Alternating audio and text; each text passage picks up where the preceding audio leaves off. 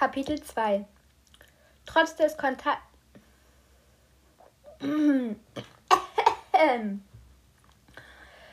Kapitel 2 Trotz des konstanten Lärmpegels, der an diesem sommerlichen Freitagabend auf der Polizeiwache herrschte, hörte Ellie die Stimme ihres Vaters so deutlich, als stände er vor ihr. Sie unterbrach das Gezwirbel an ihren Haaren und sah besorgt zur Tür. Ich kann Ihnen gar nicht sagen, wie sehr ich das zu schätzen weiß. Es tut mir sehr leid, dass Sie so viel Ärger hatten. Sie kannte diesen Ton in seiner Stimme nur zu gut. Gedemütigt. Gedemütigt. Durch sie. Sie hört eine zweite männliche Stimme, die, sich aber, die sie aber nicht recht verstand, und dann wieder ihren Vater. Ja, wir werden etwas unternehmen. Ich weiß Ihren Rat sehr zu schätzen. Wir werden das besprechen und morgen eine Entscheidung treffen. Entscheidung? Was für eine Entscheidung? Dann ging die Tür auf und ihre grauen Augen blickten in seine müden blauen. Ihr Herz zog sich ein, ihr Herz zog sich ein kleines bisschen zusammen. Er sah älter aus, so unrasiert und zerknittert wie er war, und sehr müde. Er reichte einer Beamtin mehrere Papiere, die sie achtlos auf den vor ihr liegenden Stapel mit Schreibkram legte. Dann griff sie in eine Schublade, nahm den Umschlag mit Ellis Sachen heraus und schob ihn über den Schreibtisch Ellis Vater zu.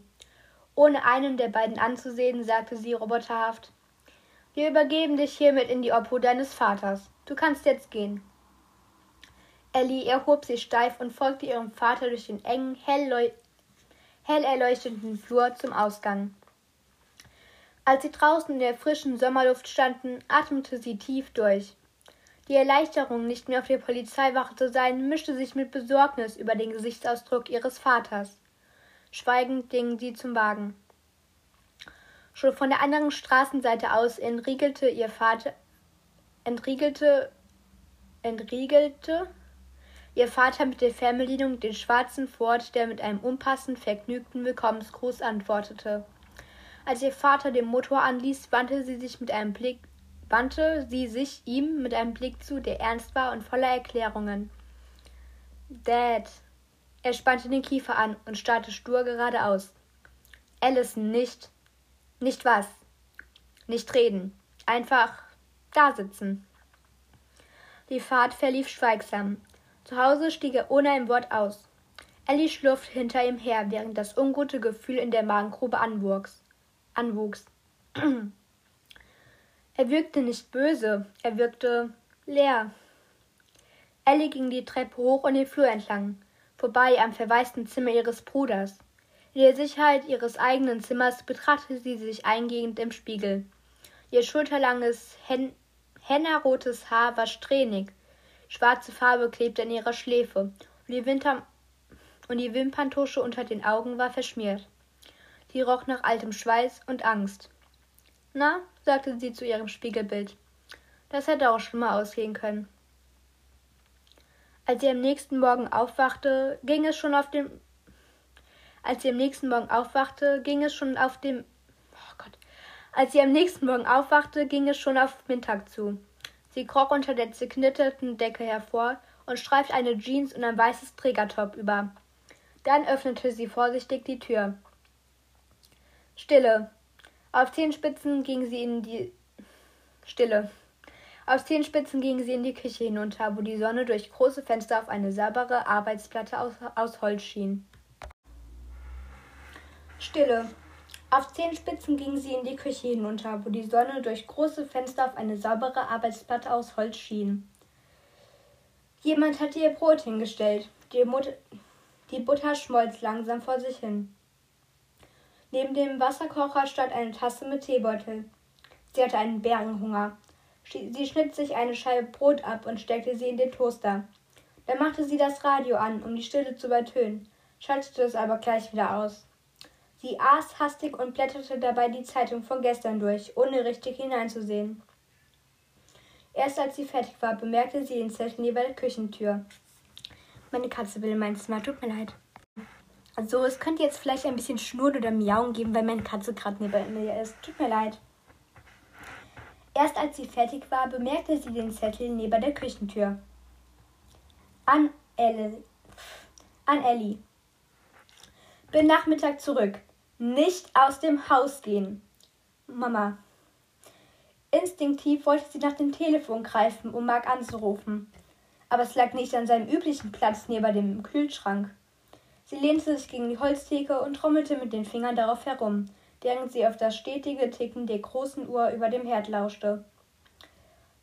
96 Ticks oder Tax? Wo ist der Unterschied? Genau! Sie richtete sich auf und klatschte die Handflächen, klatschte die Handflächen auf die Arbeitsfläche. Scheiß doch drauf!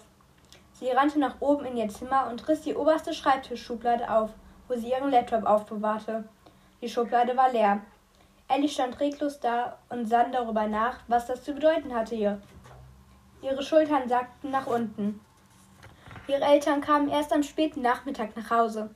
Ellie hatte sie bang erwartet und war jedes Mal, wenn sie ein Autotür schlug, aufgesprungen, um aus dem Fenster zu schauen. Doch als sie endlich da waren, tat sie ganz gleichgültig, blieb, zu, blieb zusammengekauert im großen Ledersessel sitzen und schaute auf den Fernseher, der mit abgestelltem Ton lief. Ihre Mutter ließ wie gewohnt die Handtasche auf dem Tisch im Flur fallen und folgte dann ihrem Mann in die Küche, um Tee zu machen. Durch die offene Tür sah Ellie, wie sie ihm kurz beruhigend die Schulter auf die Hand le die Hand auf die Schulter legte und dann zum Kühlschrank ging, um Milch zu holen. Sieht gar nicht gut aus. Sieht gar nicht gut aus. Ein paar Minuten später saßen sie ihr gegenüber auf dem marineblauen Sofa. Das Haar ihres Vaters war jetzt sorgfältig gekämmt, dafür hatte er Ringe unter den Augen. Der Gesichtsausdruck ihrer Mutter war ruhig, doch ihre Lippen waren zu einem schmalen Strich zusammengekniffen. Allison, begann ihr Vater, doch dann geriet er in Stocken und rieb sich müde die Augen. Ihre Mutter übernahm. Wir haben darüber gesprochen, wie wir dir helfen können. Oh je. Offenbar bist du auf deiner jetzigen Schule nicht glücklich gewesen. Sie sprach deutlich und langsam. Ellies Augen huschten von einem Elternteil zum anderen. Aber nachdem du in die Schule eingebrochen bist, deine Akte angezündet und Ross ist eine an die Tür der Rektorin gesprüht hast, dürfte es sich kaum überraschen, dass man dort auch nicht sehr glücklich mit dir ist. Ellie kaute an der Nagelhaut ihres kleinen Fingers und kämpfte gegen den Drang, nervös zu kichern. Jetzt kichern wäre wenig hilfreich. Das wird nun schon die zweite Schule sein, die uns sehr höflich bittet, dich anderswo zum Lernen hinzuschicken. Wir sind es leid, sehr höfliche Briefe von Schulen zu bekommen. Ihr Vater beugte sich vor. Zum ersten Mal, seit er sie von der Polizeiwache abgeholt hat, sah er Ellie in die Augen. Wir verstehen, dass du dich abregen willst, Allison, sagte er. Wir verstehen, dass du diese Art gewählt hast, um mit dem, was passiert ist, umzugehen. Aber es reicht uns jetzt. Graffiti, Schule schwänzen, schwänzen, Vandalismus. Es reicht. Wir haben es begriffen. Ellie öffnete den Mund, um sich zu verteidigen, doch ihre Mutter blitzte sie warnend an. Ellie winkelte die Beine an und schlang die Arme um die Knie. Jetzt sprach wieder ihre Mutter. Der hilfsbereite Kontaktbeamte bei der Polizei von gestern Abend, der übrigens genau über dich Bescheid wusste, hat vorgeschlagen, dass wir dich auf eine andere Schule schicken. Außerhalb Londons. Weit weg von deinen Freunden. Das letzte Wort sprach sie mit bitterer Verachtung aus. Dann sagte sie Heute Morgen haben wir mehrere Telefonate geführt und wir haben. Hier machte sie eine Pause, in der sie ihrem Mann einen beinahe unsich, unser, unsicheren, unsicheren Blick zuwarf. Wir haben einen Ort gefunden, der auf Teenager wie dich spezialisiert ist. Ellie zuckte zusammen. Und haben ihn uns. Entschuldigung. Und haben ihn uns am Vormittag angeschaut. Wir haben mit der Rektorin gesprochen, die absolut reizend war warf ihr Vater ein, doch ihre Mutter beachtete ihn nicht. Und sie hat zugestimmt, dass du noch diese Woche anfängst. Moment mal, diese Woche? Fragte Ellie ungläubig. Aber wir haben doch erst seit zwei Wochen Sommerferien. Du wirst dort auch wohnen, sagt ihr Vater, als hätte er sie nicht gehört. Ellie starrte ihn mit offenem Mund an. Wohnen? Das Wort hallte in ihrem Kopf wieder. Das soll wohl ein Scherz sein. Was für uns eine große finanzielle Belastung bedeutet.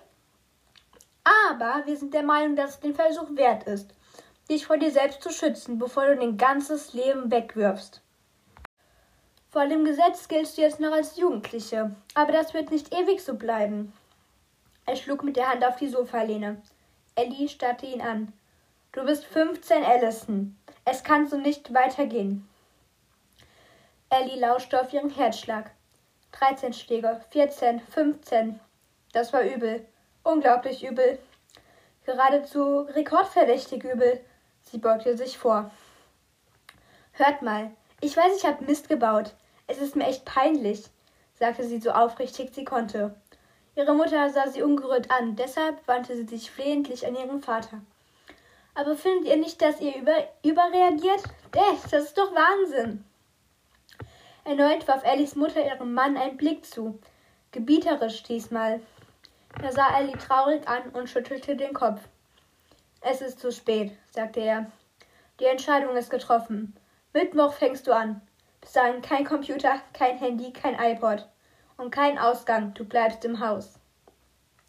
Als ihre Eltern aufgestanden waren, kam es Ellie so vor, als würde der Richter den Saal verlassen. In der Leere, die sie hinterließen, atmete Ellie zittrig aus. Die folgenden Tage, verschwammen. Ellie fühlte sich isoliert und verwirrt. Sie sollte ihre Sachen packen und sich bereithalten. Doch eigentlich war sie die ganze Zeit nur darauf aus, ihren Eltern den verrückten Plan auszureden. Vergeblich. Sie, wechsel sie wechselten kaum ein Wort mit ihr.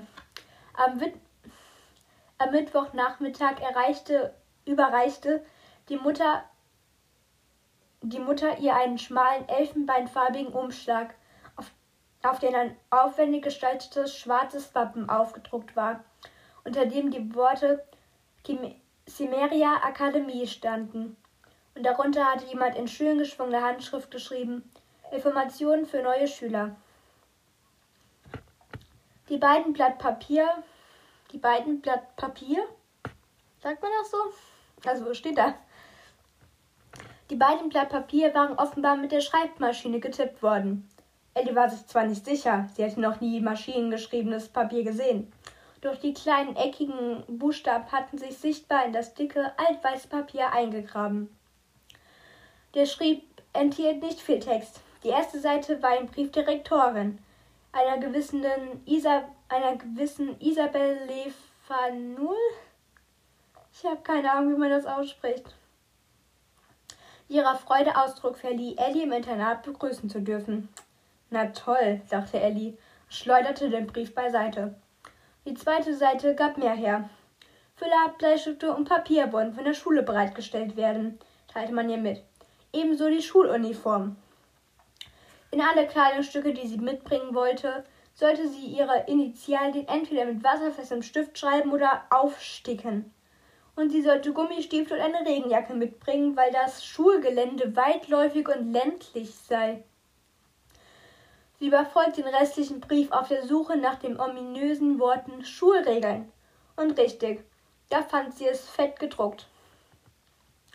Das vollständige Regelwerk für das Verhalten auf dem Schulgelände wird dir bei, dem, bei deinem Eintreffen ausgehändigt. Lies es bitte durch und halte dich strikt daran. Jede Verletzung der, Internatort, der Internatsordnung wird streng geahndet. Und damit, die schlecht, und damit der, der schlechten Nachrichten noch nicht genug. Den Schülern ist es nicht gestattet, ohne Erlaubnis ihrer Eltern oder der Internatsleitung das Schulgelände zu verlassen. Eine Erlaubnis wird nur in Ausnahmefällen erteilt. Ellis Hand zitterte, als sie die erste Seite vom Boden aufhob, den Brief zurück in den Umschlag steckte und auf ihren Breit Schrei Schreibtisch legte. Was ist das? Eine Schule oder ein Gefängnis? Dann polterte sie die Treppe hinunter in die Küche, wo ihre Mutter Mittagessen machte. Ich rufe Mark an, verkündete sie herausfordernd und nahm das Küchentelefon, das jedes Mal, wenn ihre Eltern zu Hause waren, wie durch Zauberei an einem Platz zurückkehrte. Ach ja? Ihre Mutter legte das Messer hin. Wenn ich schon ins Gefängnis muss, habe ich ja wohl das Recht auf einen Anruf, oder? sagte Ellie mit einer Stimme, als wäre, als wäre ihr schreiendes Unrecht geschehen. Das alles ging nun wirklich zu weit.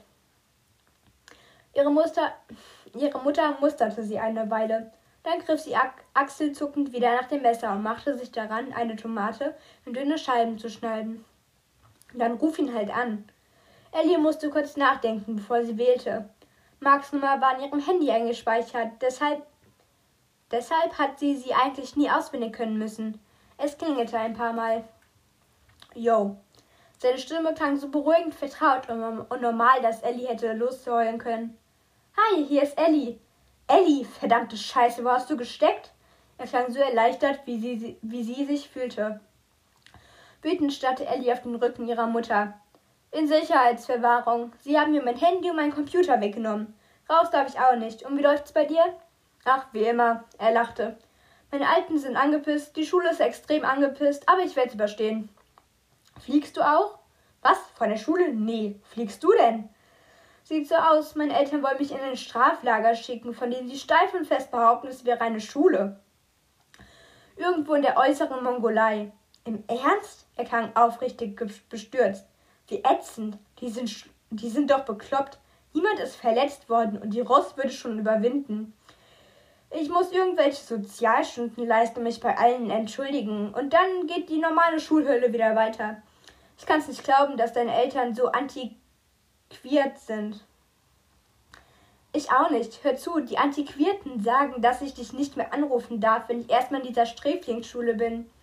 Aber wenn du wissen willst, du, wo du mich findest, der Ort heißt Semer, die Verbindung brach ab. Ellie schaute auf und sah ihre Mutter den Stecker aus der Wand und sah, dass ihre Mutter den Stecker aus der Wand gezogen hatte. Ihr Gesicht war ausdruckslos. Das reicht, sagte sie, nahm Pelli sanft das Telefon aus der Hand und wandte sich wieder dem Tomatenschneiden zu. Ellie stand stocksteif da und starrte sie an. Ihr Gesicht wurde erst bleich und dann rot. Sie musste mit den Tränen kämpfen. Schließlich drehte sie sich abrupt um und rannte aus der Küche. Ihr spinnt doch total! Ihre Worte erst leise steigerten sie sich zu Schrei steigerten sich zu einem Schrei, während sie die Treppe hinaufstampfte. Sie knallte die Tür hinter sich zu, blieb mitten im Zimmer stehen und blickte, fassens fa und blickte fassungslos um sich. Dieser Ort war nicht länger ihr Zuhause. Der Mittwochmorgen begann heiß und strahlend, und zu ihrer Überraschung stellte Ellie fest, dass sie irg irgendwie erleichtert war. Wenigstens hatte sie die Phase ihrer Bestrafung jetzt hinter sich. Ein hell, ein, eine halbe Stunde schaute sie in den Kleiderschrank und überlegte, was sie anziehen sollte. Schließlich entschied sie sich für eine enge schwarze Jeans und ein langes schwarzes Top, Top auf dem im glitzernden Silberbuchstaben quer das Wort Trouble stand. Trouble ist Englisch heißt Ärger, nur mal so für euch. Ja. Sie betrachtete sich im Spiegel und fand sich blass, eng, ängstlich. Das, da geht doch noch was. Sie schnappte sich den Flüssigkajal, malte einen dicken Strich auf ihr Lid und tuschte sich reichlich, reichlich die Wimpern. Dann langte sie unter das Bett und zog ein paar kniehohe, dunkelrote Doc Martens hervor, die sie über ihre Jeans zog. Als sie kurz davor die Treppe hinunterging, sah sie aus wie ein Rockstar, fand sie. Ihr Gesichtsausdruck war rebellisch. Beim Anblick ihres Outfits seufzte ihre, Mut seufzte ihre Mutter dramatisch, sagte aber nichts. Das Frühstück verlief in eisigem Schweigen. Danach ließen ihre Eltern sie allein, damit sie fertig packte. Sie stapelte ihre Klamotten auf dem Bett, setzte sich den Kopf zwischen den Knien mitten hinein und zählte ihre, Ab zählte ihre Atemzüge, bis sie sich beruhigt hatte.